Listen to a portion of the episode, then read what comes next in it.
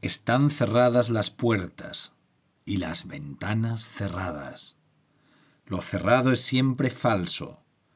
Nada se cierra y acaba. Se cierra un año en un día, se cierra el verde o el agua, se cierra acaso un poema tras su última palabra. Lo cerrado es sólo el miedo, aunque parezcan cerradas, abiertas están, abiertas las puertas y las ventanas.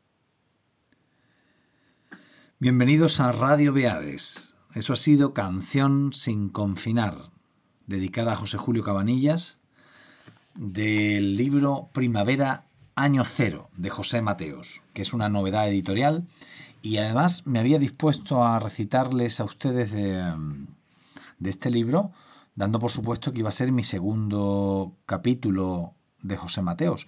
Pero o mucho me equivoco o creo que no he recitado a José Mateos antes en Radio Beades, para mi asombro. Me pongo a mirar ahora y no lo había hecho. Así que otro día haré otro capítulo, pero retrospectivo, con, los anteriores libros de, o algunos de los anteriores libros de José Mateos.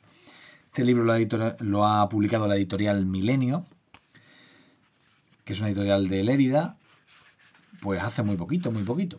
Primavera, año cero. Y como dice Eloy Sánchez Rosillo en la contraportada, dice tras, tras los signos amenazantes y los augurios opresivos de los poemas iniciales del libro, irrumpe a pesar de todo y por encima de todo, con su temblor y su milagro, la primavera, que figura en estas páginas como símbolo de libertad, pureza y verdad. Esto es lo que le va además ahora a Sánchez Rosillo, desde hace ya bastantes años. Lo luminoso, lo primaveral. Eh, lo contrario de, lo que dominó su, la primera mitad de su, de su trayectoria poética, de, de Sánchez Rosillo, que era lo elegíaco. Bueno, pues en este libro efectivamente está todo lo... Se suele hacer así, ¿eh? me he encontrado muchos poemarios que los primeros poemas son los, vamos a decirlo así, tristes y los segundos son los esperanzados.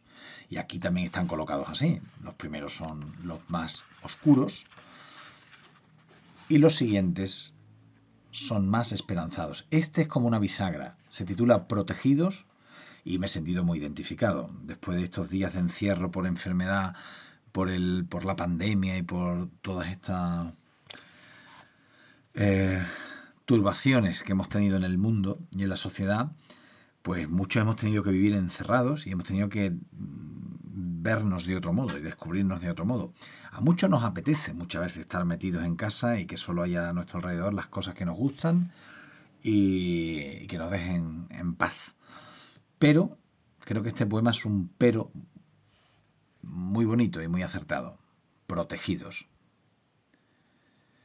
Vivir tras un cristal como los peces que vi en aquel aquarium de Alicante, prisioneros del agua, pero inmunes a ese trajín del agua en mar abierto. Permanecer tranquilos, muy seguros de sí y de la paz recién ganada.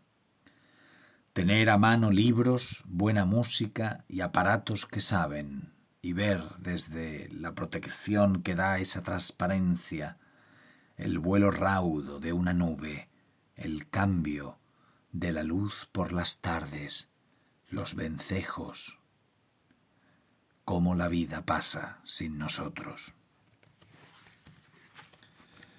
Bueno, poema con girito final.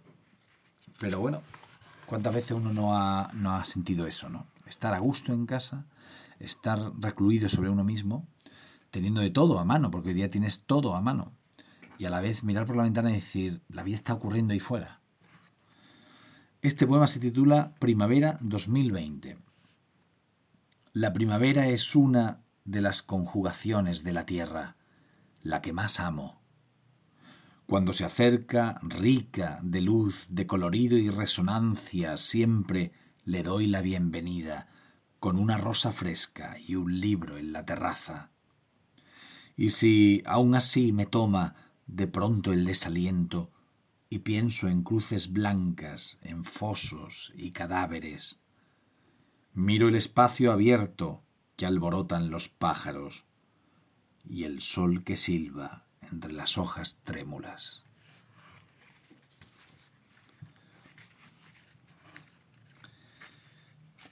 Siguiente poema que voy a recitar se titula Sueño. Tiende en este libro, yo no he leído el anterior de, de José Mateos, que se titula Un sí menor, ese no lo he leído, pero tiende en este libro a lo heptasilábico, ya, ya, ya había el autor desarrollado mucho las formas de arte menor en, canciones y tiene un, un, libro entero que se llama Canciones y luego otro que se llama Cantos de Vida y Vuelta y otras canciones también. Se ha desarrollado mucho los, los poemas de arte menor, de menos de ocho sílabas, y también con, con, rimas asonantadas y tal. Y en este libro hay una tendencia a lo heptasilábico, a, a los versos de siete sílabas. Sueño. Ayer desplegando las velas de un sueño, mis oídos surcaron la muerte por dentro.